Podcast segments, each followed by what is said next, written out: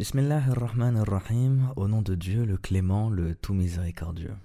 Qu'il soit loué, celui qui mérite la louange, celui vers qui nos cœurs se tournent par humilité face à sa grandeur, ces cœurs qui, s'ils possédaient toute la piété du plus pieux d'entre nous, n'ajouteraient rien du tout à son royaume. Et s'ils possédaient l'impiété du plus impie d'entre nous, son royaume ne diminuerait en rien. Ce ne sont que nos œuvres qu'il compte pour nous, et ensuite il nous en rétribue. Que Dieu vous accorde de sa lumière, afin de distinguer le vrai du faux, le bien du mauvais, pour cheminer simplement sur la meilleure des voies. Parce que déjà que sans lumière, on se prend les orteils dans les coins de table, alors sans la lumière du cœur, imaginez dans quoi on peut tomber. C'est pourquoi, encore une fois, je lui demande de sa lumière qu'il nous la transmette à travers ce podcast. J'espère, Inch'Allah. En tout cas, euh, qu'on en ressorte grandi après ces 25-26 minutes qui arrivent. Assalamu alaikum d'ailleurs, et bienvenue dans ce troisième épisode du podcast Ibrahim à la recherche du sens coranique de la Ummah. Troisième épisode après celui de la Ayat 128 euh, de la Surat al-Baqarah qui évoquait les fondements sur lesquels se bâtissent la Ummah, à savoir euh, des hommes et des femmes qui sont dans une adoration euh, du Dieu unique à travers des actes, des paroles et des croyances la croyance transmise par lui. Ce nouvel épisode va nous plonger dans une toute autre histoire, apportant de nouvelles caractéristiques à ce qui pourrait être, je l'espère, le sens de la Ummah coranique. Nous sommes dans le verset 134 de la Sourate 2 Al-Baqarah.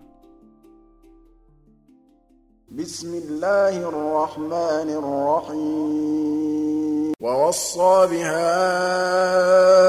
إبراهيم بنيه ويعقوب يا بني إن الله اصطفى لكم الدين فلا تموتن إلا وأنتم مسلمون.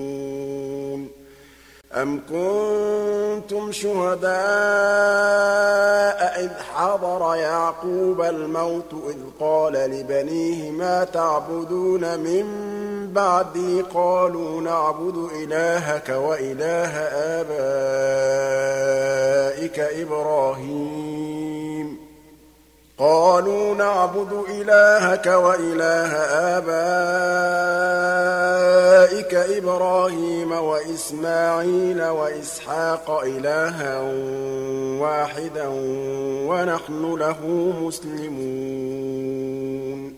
تلك أمة قد خلت لها ما كسبت ولكم ما كسبتم. ولا تسألون عما كانوا يعملون Alors on se retrouve ici six versets plus loin, les versets qu'on a médités lors du dernier épisode, et c'est à cet emplacement que l'on trouve la seconde mention de la Ummah. Ce verset clôture la description que Dieu fait de l'obéissance et la droiture de Ibrahim salam en y évoquant la recommandation qu'il a faite à ses enfants. Toujours avec la traduction du docteur Hamidullah, les versets 132 à 134 nous disent Et c'est ce que Abraham recommanda à ses fils, de même que Jacob. Ô mes fils, certes Allah vous a choisi la religion, ne mourrez point donc autrement qu'en soumis. Étiez-vous témoin quand la mort se présenta à Jacob et qu'il dit à ses fils Qu'adorerez-vous après moi? Ils dirent Nous adorerons ta divinité et la divinité de tes pères, Abraham, Ismaël et Ishaq, divinité unique et à laquelle nous nous sommes soumis. Voilà une génération belle et bien révolue, à elle ce qu'elle a acquis et à vous ce que vous avez acquis, on ne vous demandera pas compte de ce qu'ils faisaient.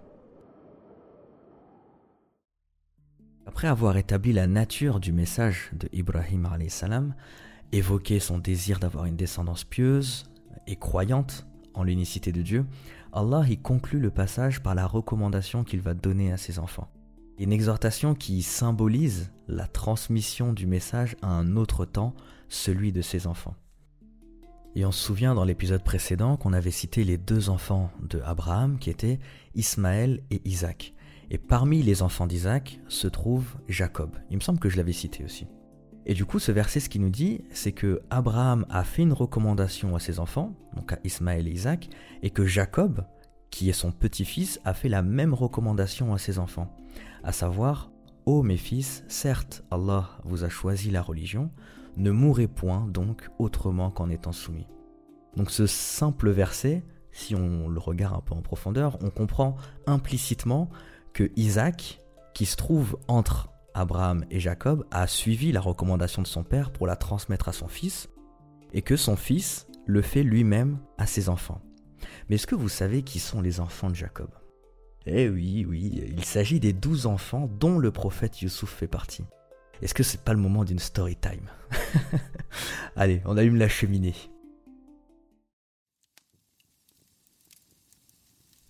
Alors l'histoire de cette fratrie, elle est magnifique. J'ai même pas les mots pour la décrire. Dieu nous dit lui-même que c'est la meilleure histoire, la meilleure des histoires. Donc je vous invite à aller la lire intégralement dans la sourate euh, éponyme, j'ai envie de dire, hein, dans, la sourate euh, Youssouf, euh, parce qu'elle s'y trouve en intégralité, et, vous aurez une meilleure vision de ce que je vais illustrer, parce que de toute façon il faudra que j'en énonce un bout pour bien comprendre le concept qui ressort en fait de, de cette nouvelle mention de Ummah. On est donc du temps de Jacob, Yaroub, qui est le père de douze enfants, parmi lesquels se trouve un jeune fils qui s'appelle Youssouf, Joseph. Et dès son plus jeune âge, il jouait d'une attention qui est particulière de son père, un amour qui s'exprime différemment, et ça, ses frères le voient. Vient un jour où Youssouf va raconter un rêve allégorique à son père en lui disant Ô mon père, j'ai vu en songe onze étoiles, et aussi le soleil et la lune, je les ai vus prosternés devant moi.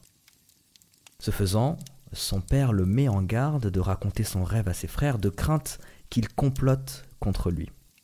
Et quand bien même il ne l'aurait pas fait ou fait, de toute façon c'est pas dit explicitement euh, dans le Coran, ceux-là vont se mettre à élaborer un stratagème, mettre en scène sa disparition.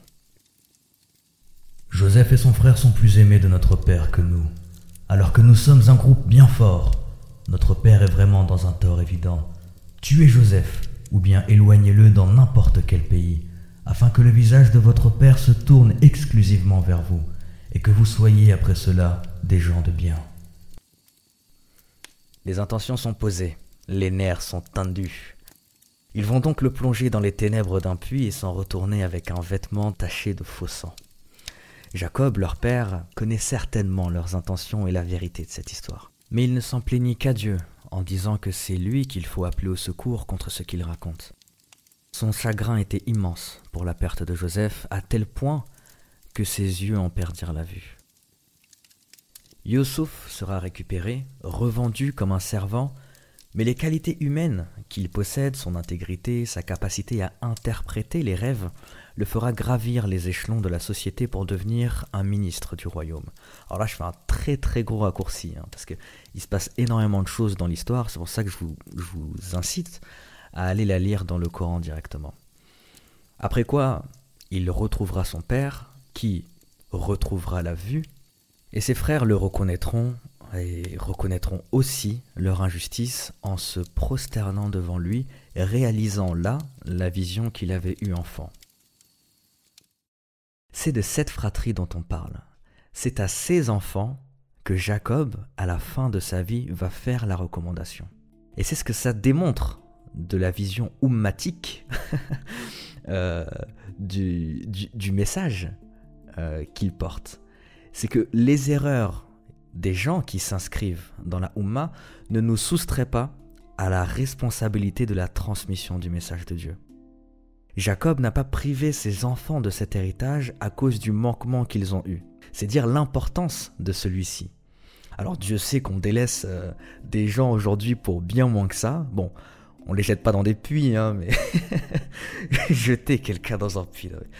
Quelle idée farfelue. On jette pas les gens dans des, dans des puits. Bref, donc tout ça, c'est concernant Isaac et Jacob. Pour rappel, le verset disait Abraham recommanda à ses fils, de même que Jacob, Ô mes fils, certes, Allah vous a choisi la religion, ne mourrez point donc autrement qu'en musulman, qu'en étant soumis. Mais qu'en est-il de Ismaël? Qu'en est-il de Ismaël qui n'est pas cité dans le verset et dont euh, aucune de ses descendances euh, n'a été citée?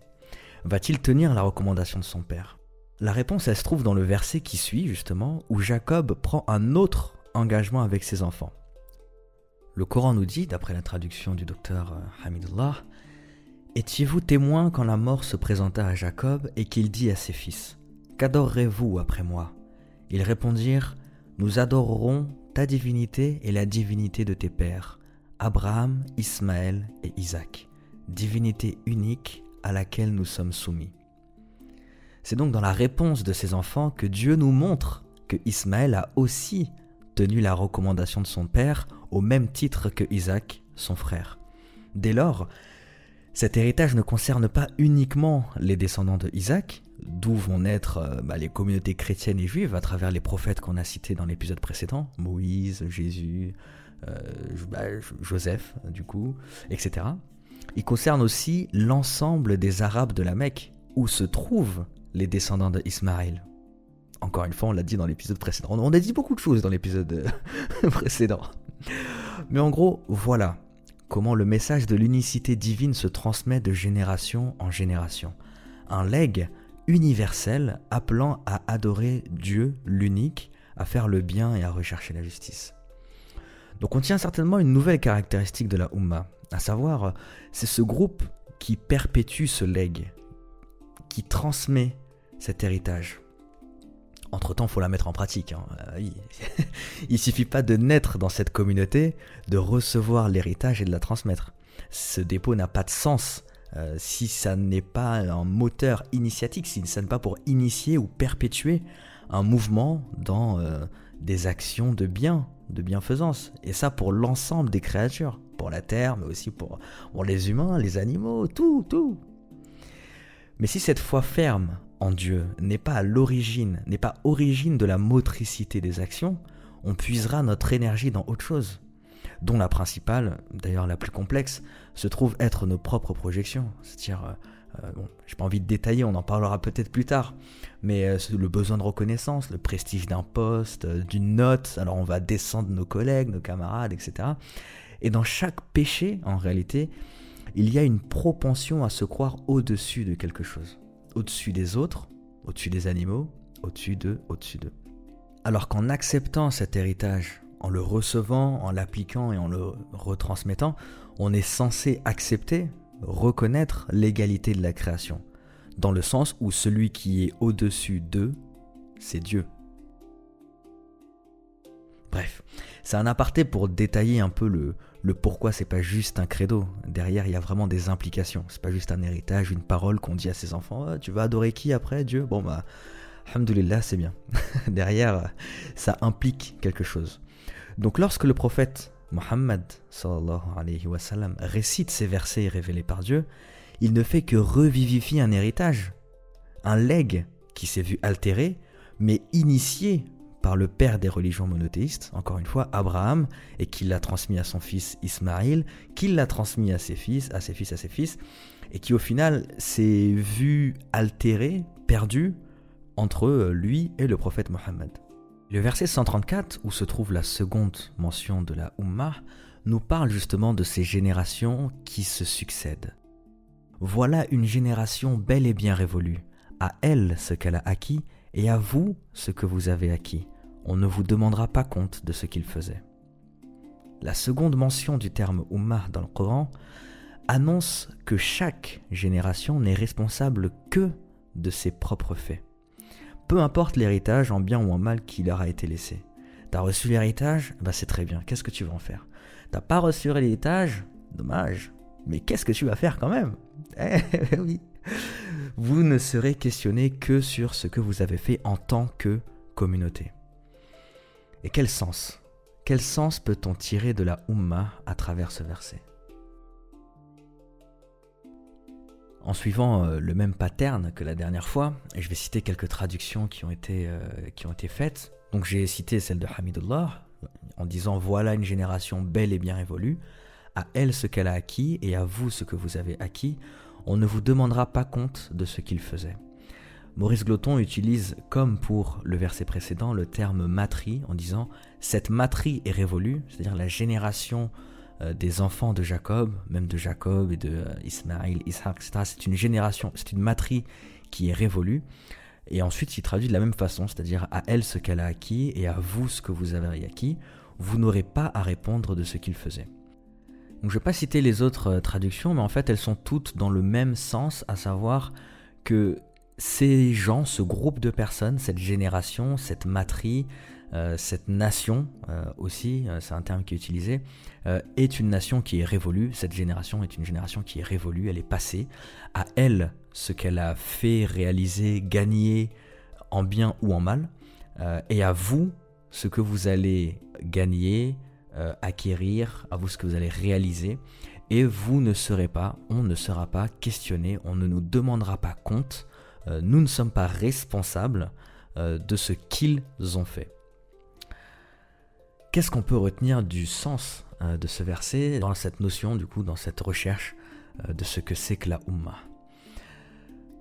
D'abord, la première partie du verset qui nous dit Tilka ummatan qad il y a un petit point à prendre, c'est que euh, euh, c'est bien que, enfin, Dieu crée vraiment une distance entre nous et eux. Parce qu'il utilise le, pronom démonstratif euh, tilka, qui est le, féminin éloigné. C'est cette génération, celle-là, cette lointaine génération. Donc ici, le tout miséricordieux, il nous rappelle et il confirme qu'il s'agit d'une époque, d'une génération qui est définitivement passée. Euh, que nous ayons reçu de leur part un bien ou un mal, ils ne reviendront plus, ils ne participeront plus de manière active au fonctionnement de ce monde. Il continue en disant Laha ma kasabat walakum ma kasabatum. À elle ce qu'elle a acquis et à vous ce que vous avez acquis.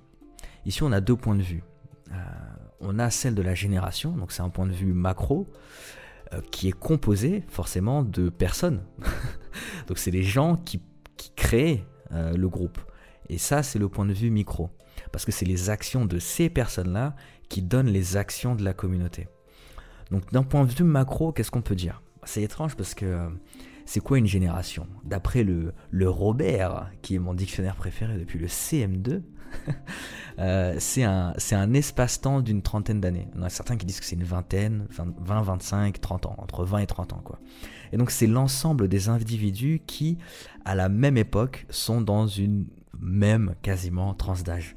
Aujourd'hui, on a la génération Z, celle qui est née à partir de, de l'année 2000, euh, la génération Y, 1980 à 2000 du coup.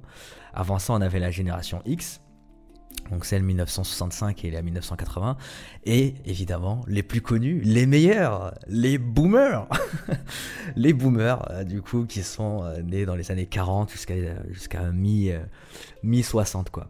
Euh, entre parenthèses, génération Y à fond, génération Yacine, génération Pokémon. Bref, donc chaque génération porte la récompense de ce qu'elle acquiert, en connaissance, en croyance, en acte et en droit.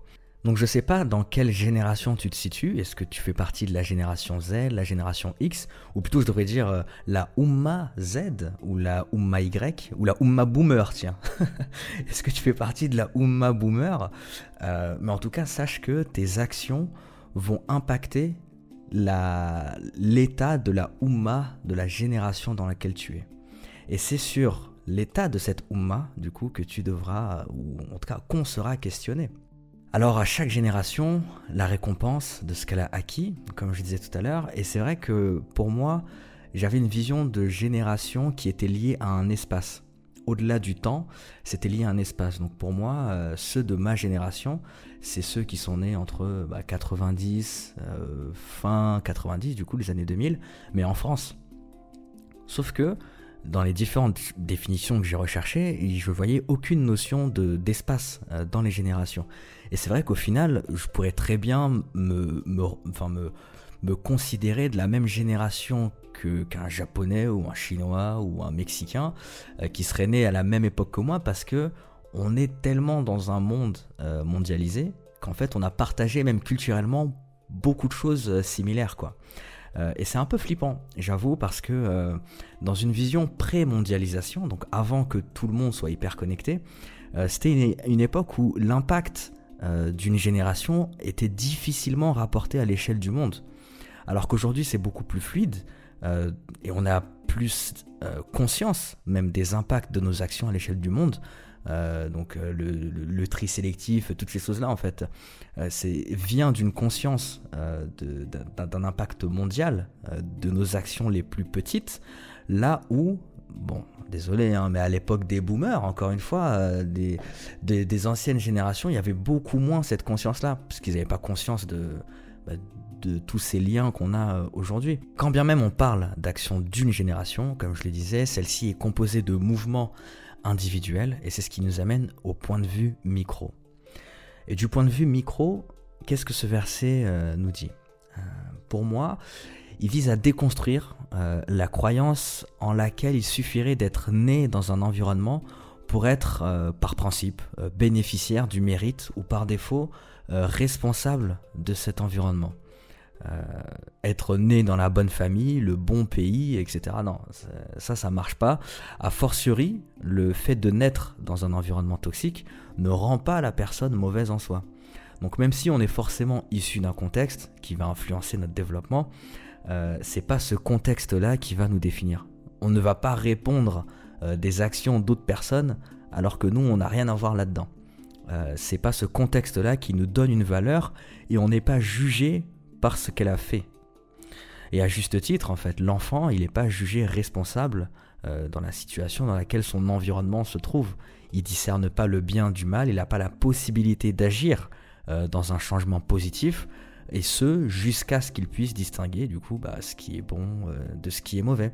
Et à ce moment-là, il entre parmi ceux qui peuvent initier un changement de leur contexte vers le bien, euh, vers le mieux ou vers le pire hein, euh, d'ailleurs. Et c'est à ce moment-là qu'il est du coup qu'il entre dans cette Oumma générationnelle.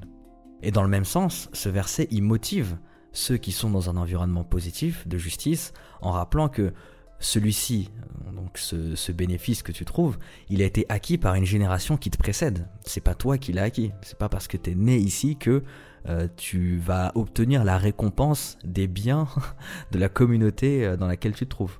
Alors qu'est-ce que tu fais? Qu'est-ce que nous faisons pour perpétuer, pour, pour perpétuer le bien dans lequel nous nous trouvons? Enfin, le verset se termine en disant On ne vous demandera pas compte de ce qu'il faisait on ne vous demandera pas compte de ce qu'il faisait. Donc cette déclaration, elle confirme ce qu'on mentionne euh, plus haut, encore une fois, on n'est pas responsable du bien ou du mal de nos aïeux, et Dieu ne nous questionnera pas dessus. Sur ce point, il est courant de voir dans une ville, dans un quartier, euh, des familles qui ont le respect des autres grâce à un ascendant, par exemple, qui aidait des personnes en difficulté, une autre euh, qui est réputée pour la science ou le médecin. En Afrique, euh, tu as très souvent le médecin du village ou le médecin de la ville, quoi. Enfin, c'est ou le ou l'imam, l'imam de la ville, etc. Et c'est des choses qui se qui se perpétuent de, bah, génération en génération. Ça, va être la même famille. Mais de la même façon, il y a des familles qui sont connues pour ne pas être fréquentées, à cause d'ascendants qui auraient fait une injustice, euh, triché dans un commerce ou dans une relation, peu importe. Et ce verset, ce qui montre, c'est que euh, chaque personne a la possibilité du coup de son autodétermination. Elle n'a pas à être jugée sur les faits, les gestes d'une personne de sa propre famille, de son pays ou même euh, de sa culture. Les gens disent Ah, vous, vous aimez bien faire ça, vous êtes quoi? Vous êtes un tel, un tel? Ah ouais, mais vous. ça, ça arrive souvent. Et d'ailleurs, j'ai une anecdote sur ça. Euh, quand j'étais rentré au collège, je me souviendrai toujours parce que ça m'avait euh, choqué, mais à l'époque, euh, bon, système de pouvoir, donc tu dis pas forcément les choses à ton prof, mais aujourd'hui, je pense que je lui dirais entre quatre yeux, comme on dit. J'avais un, très bon ami à moi qui était dans ma classe et, et dont les grands frères étaient des élèves, disons, perturbateurs, quoi. Euh, et je me souviens toujours que le premier jour, donc euh, rentrée des classes, on arrive à cours de maths. Et le prof, il fait les noms de famille. Et il arrive au nom de famille du coup de cette personne en disant euh, Ah, tiens, encore un enfant de telle famille, ah bah ça va être super cette année. Et là, je me dis Mais purée, franchement, il, est déjà en train de lui installer un programme dans sa tête qui va forcément l'influer et qui va l'amener à faire des choix qui ne seront pas forcément les meilleurs parce que euh, bah parce qu'on le considère par rapport à l'environnement dans lequel il est, quoi, par rapport à sa famille, alors que ça n'a aucun sens. Bref, en conclusion, il appartient à chacun de nous d'essayer de rechercher la récompense de Dieu à travers le bien qu'on peut apporter à notre génération. En laissant pour les générations futures le meilleur des héritages. Alors que cet héritage soit euh, artistique, scientifique euh, et religieux, même euh, laisser une meilleure compréhension de la relation qu'on peut avoir avec Dieu, même en droit, enfin bref, tout ce qu'on peut laisser de bien pour les générations futures. Enfin, et pour conclure, quelle synthèse théorique et pratique on peut tirer de ce verset à, l'aune du sens de la Ummah alors pour moi, à la lecture de ces versets, j'ai une image qui me vient en tête, c'est celle d'un collier de perles, où chaque perle constitue une génération de la Ummah. Alors certaines sont clean, éclatantes, magnifiques, tandis que d'autres sont un peu plus ternes en fonction de ce qu'elles ont acquis pendant leur durée de vie. Mais elles sont toutes reliées à un fil.